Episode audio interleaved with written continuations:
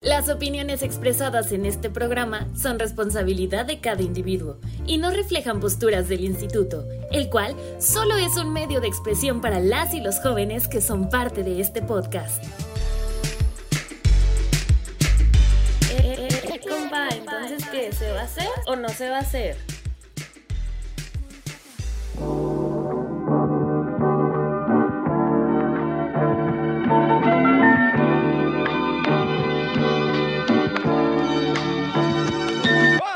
Bienvenidos a un podcast más del Instituto de la Juventud de Corregidora. ¿Se va a hacer o no se va a hacer? Mi nombre es Pablo y el día de hoy tengo un invitado bastante especial en el podcast, el director de el Instituto de la Juventud, Ricardo de la Vega. ¿Cómo estás, Richard? Hola, Pablo, buenos días. Muy bien, muchas gracias. Aquí andamos listos. Es, es tu segundo podcast porque el primero pues lo iniciamos contigo y el resto del equipo y es el segundo. Generalmente cada semana quienes nos escuchan pues traemos temas diferentes con jóvenes que dominan ese tema. El día de hoy pues vamos a hablar contigo acerca de, de ti, del instituto y hay otras cosillas a ver qué, qué van saliendo. Pero a ver Richard, cuéntanos quién eres tú para quienes nos escuchan. ¿Quién eres? Este, pues, ¿Cuántos años tienes? ¿Qué estudiaste? ¿A qué dedicas el tiempo libre? pues eh, yo, como ya dijo Pablo, eh, mi nombre es Ricardo, yo soy el director ahorita del Instituto de la Juventud. Soy licenciado en Derecho por quizá dicen, es muy común que, que, digan todos, todos cometemos errores, ¿no?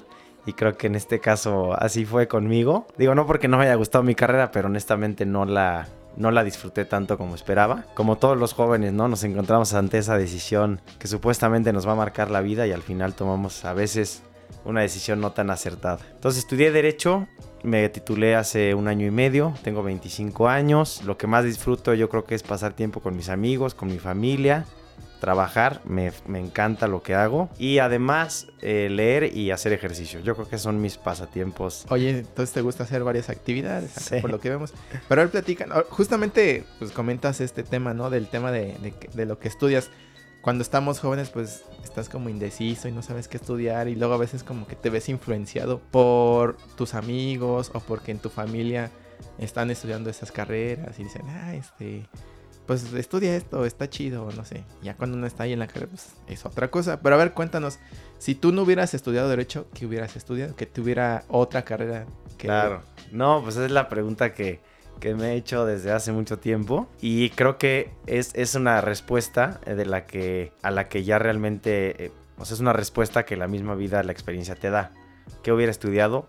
Yo creo que hubiera estudiado comunicación o algo relacionado a la creatividad, quizá diseño industrial o arquitectura. Mi carrera frustrada de toda la vida y siempre va a ser es arquitectura, pero ¿qué hubiera estudiado? Yo creo que comunicación. A ver, y cuéntanos qué, ¿Por qué te llama la atención este, esta carrera de los medios? ¿De los medios? ¿Qué es lo que te gustaría? O sea, digamos tú, ya estudiaste comunicación. ¿Dónde te hubieras visto después de haber terminado comunicación? Sí, sin problema. Yo creo que si, si hubiera sido comunicólogo, que bueno, todavía estoy en potencia de serlo, uno nunca sabe, ¿no? Exactamente.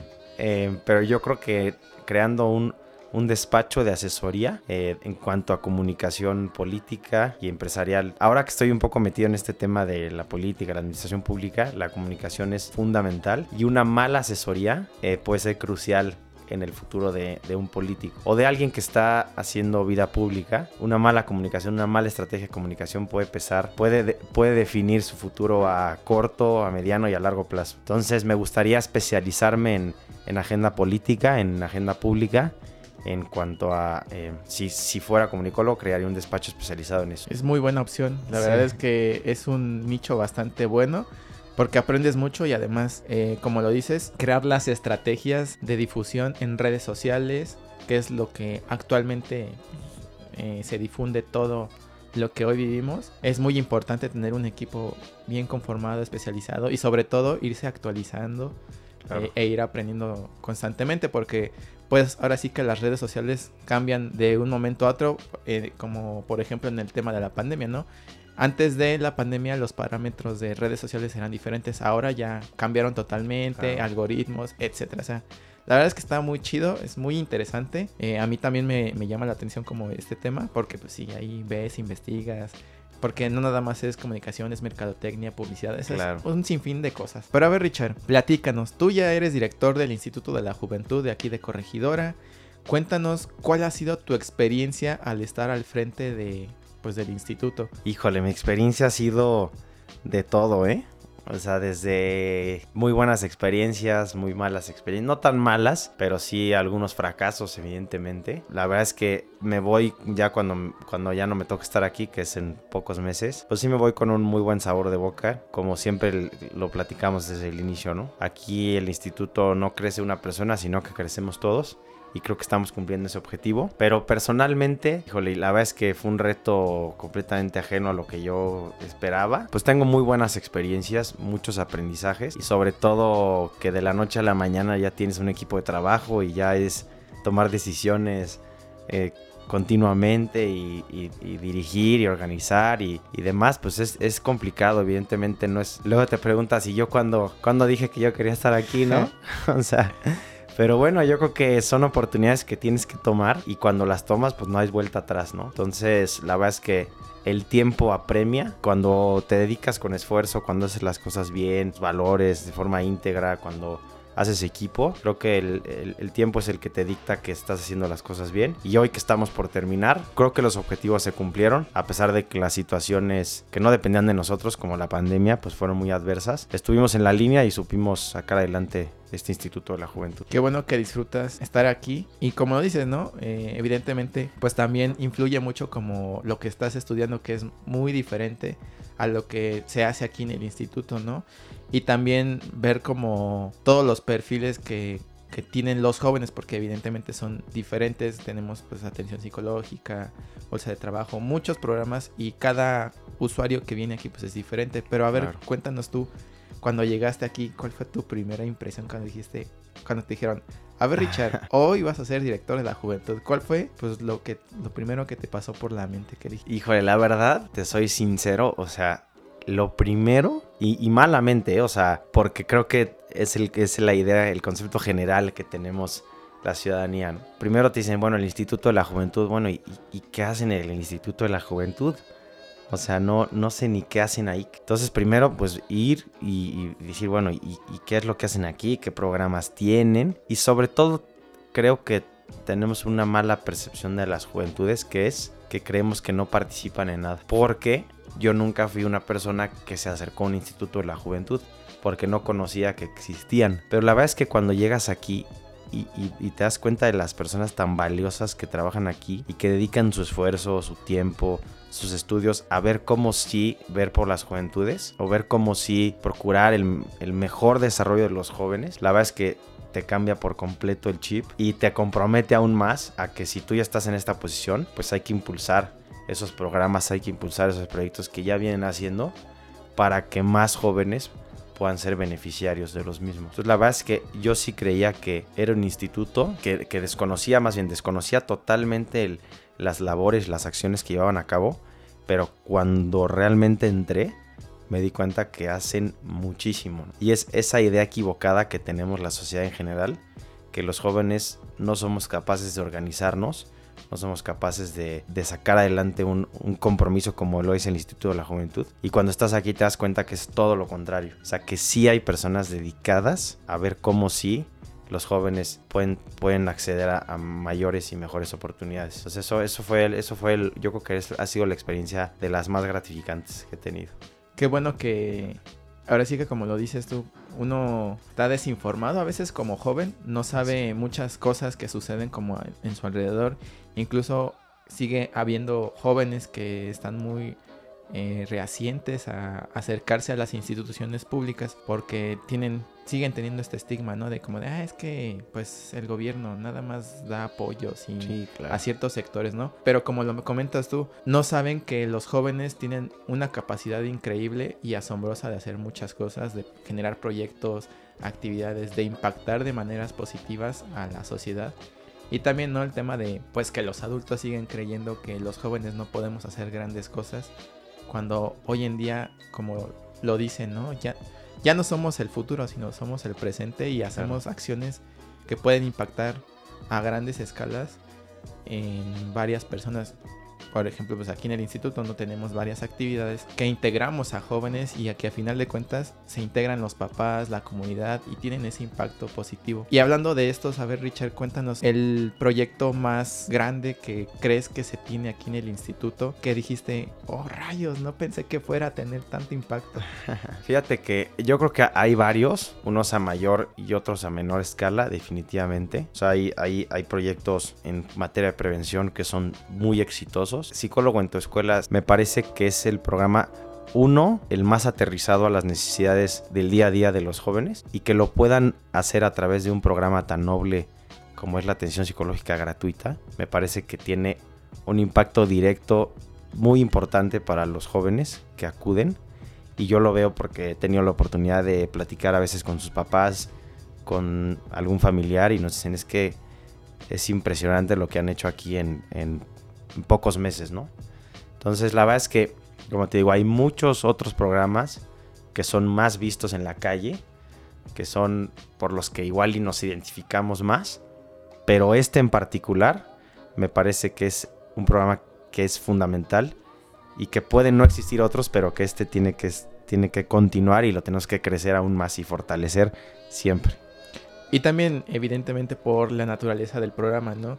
Como bien lo dices, es la atención psicológica que se brinda de manera gratuita aquí en el instituto y evidentemente pues no podemos pues eh, exhibir al joven que está tomando la atención porque pues también es un tema de confidencialidad. Exactamente. El cual pues eh, también procuramos como el bienestar de los jóvenes que toman esta atención.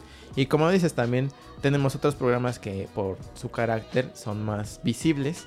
En este caso el proyecto de Murales con Tradición. Platícanos un poquito de este proyecto. Fíjate que el, bueno, el proyecto de Murales con Tradición, como tú bien lo dices, es un proyecto que nace de, una experiencia social eh, que no sabíamos que nos iba a pasar, que fue representar una de las tradiciones del pueblito, del pueblito que es la cabecera municipal de aquí de Corregidora, un, municipio con tradiciones ancestrales, con mucha historia, mucha cultura, pero que desafortunadamente esa cultura, esas tradiciones no llegaban a más de, las personas que, ya lo tienen por tradición familiar de toda la vida. Entonces, digamos que no cruzaba fronteras más allá de la cabecera municipal. A través de haber pintado, en una ocasión pintamos la Virgen del Pueblito y, a la gente le gustó tanto que se nos acercaban al instituto a, oye, yo quiero participar y les doy dinero para comprar más latas y sigan haciendo murales.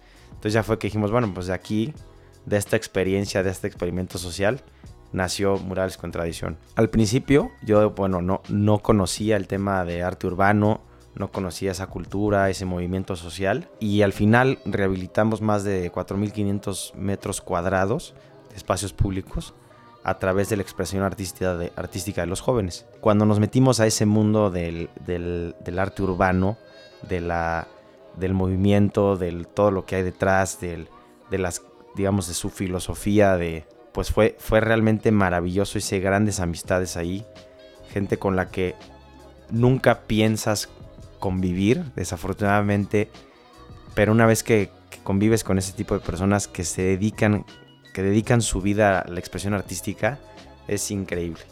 Entonces, más que rehabilitar los espacios, que fue parte fundamental, ¿no? La rehabilitación de los espacios, crear espacios estéticos, seguros, fue, realmente fue increíble como las personas que, que convivían con estos espacios todos los días antes de los murales, después de los murales su convivencia fue completamente distinta.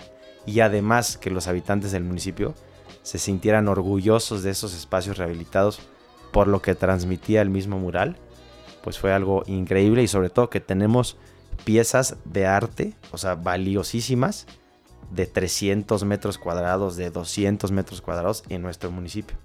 O sea, piezas que van a durar ahí muchos y muchos años y cada día serán más valiosas. Entonces es un valor intangible representado en, un espacio público. Exactamente, y qué mejor que hecho por jóvenes que expresan pues las tradiciones y que ellos a través de su arte pudieron recrear todo esto y, también demostrar a la sociedad que el arte, que el graffiti no solamente es hacer ahí placas, bombas y cosas, sino también pueden reflejar muchas, muchas cosas a partir de, del arte urbano que es el graffiti. Y para los que nos escuchan, los puentes, ¿cuáles son los puentes que se intervinieron, Richard? Eh, los, los más emblemáticos, yo diría, para, para que todos nos pongamos así, para que todos le pongamos lugar, es eh, desde literalmente desde Constituyentes, el primer puente de Corregidora, o sea, el, primero cuando entras sería el de Tejeda, que es el primero de Constituyentes hacia el pueblito. El segundo, que está en la calle José Ortiz de Domínguez. El tercero, que sería el de acceso a Santa Bárbara. El cuarto, que sería el de la Negreta. Y tenemos otros murales también eh, muy emblemáticos en la colonia Emiliano Zapata, en el andador Salvador Sánchez Bárcenas, en la escalinata Emiliano Zapata,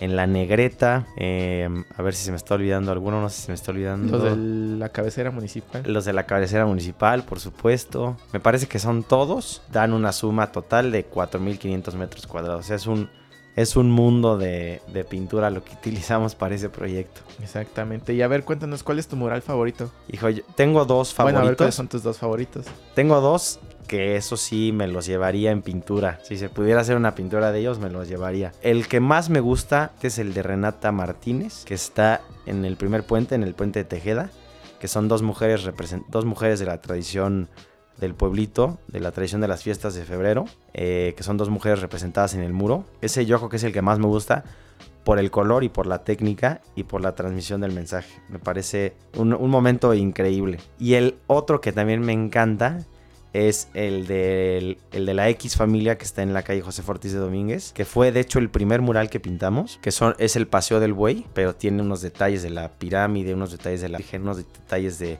de colonias del, del, municipio de Corregidora. Ese yo que es, es, el, que, el que más me gusta igual por los colores y por el mensaje que hay en el, en el muro. Creo que justamente eh, esos que dices para empezar el de Renata es muy bueno porque pues también Renata es una artista que de tiene talla internacional. Sí, tiene una técnica bastante buena. A mí, me, en lo personal, a mí me agrada mucho su trabajo. Sí.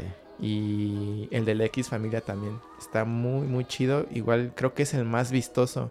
Porque además es el que da entrada hacia el centro del, de aquí del pueblito. Exacto. Y cuando todos pasan en el coche o en el camión es como el más vistoso. Y sí, como dices, está el toro y tiene varios elementos que ya cuando pasas caminando ya los percibes. Pero si pasas así en tu coche de rapidito, el toro es lo primero que ves. Sí. Y los colores. Creo que la X familia tiene una paleta de colores muy, muy Claro. padre. Y bueno, Richard, ya como para ir cerrando este tema. Claro.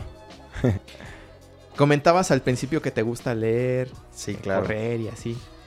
Em, recomiéndanos dos libros Ok. que los que nos escuchan podamos leer. Que digas, ah, mira, se los recomiendo, están chidos, están acá Claro. amenos.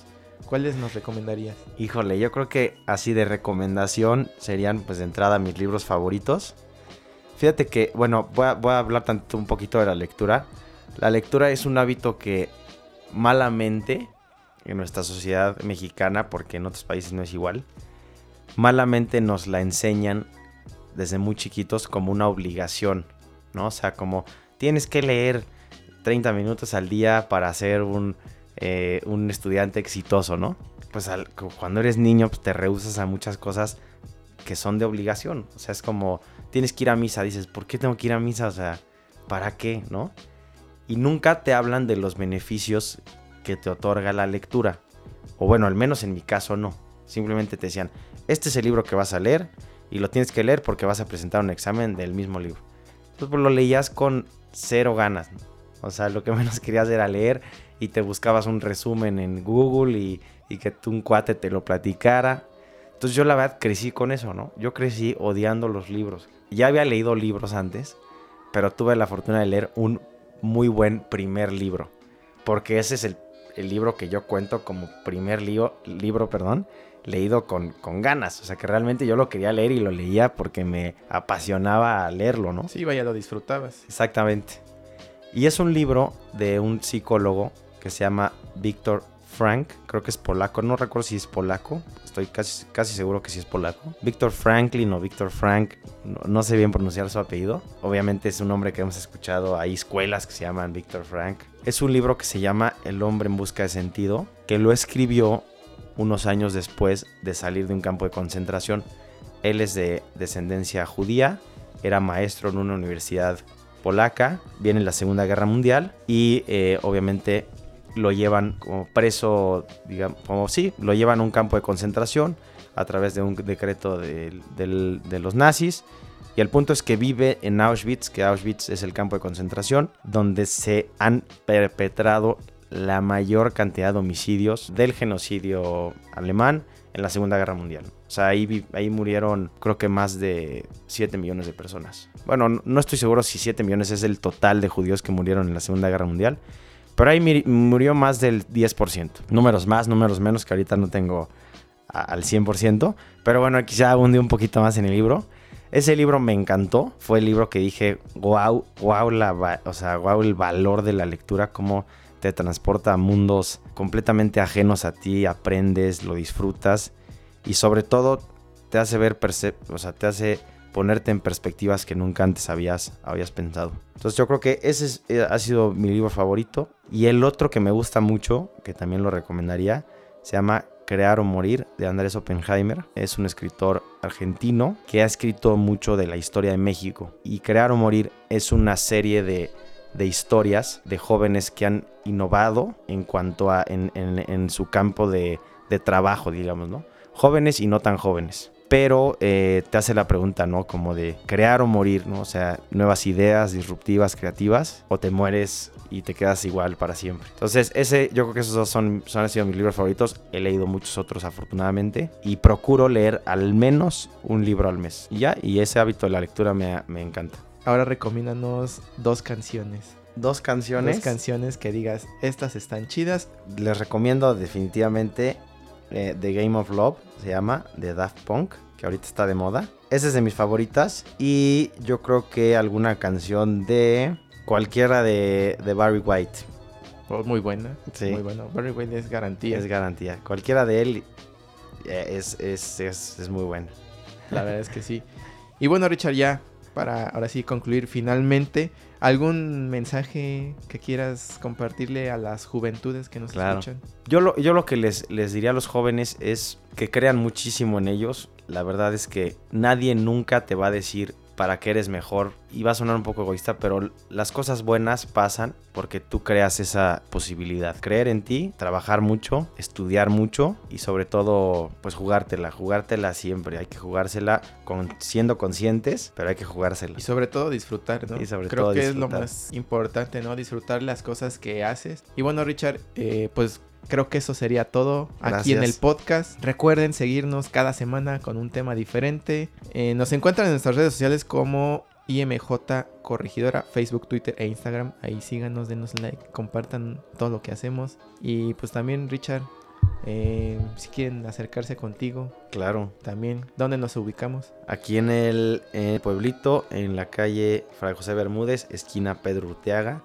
enfrente del Santuario Pueblito para mayor ubicación el único edificio que tiene unos murales por fuera. Ahí estamos, enfrente del santuario. Lo que necesiten, aquí estamos y seguimos a sus órdenes todavía.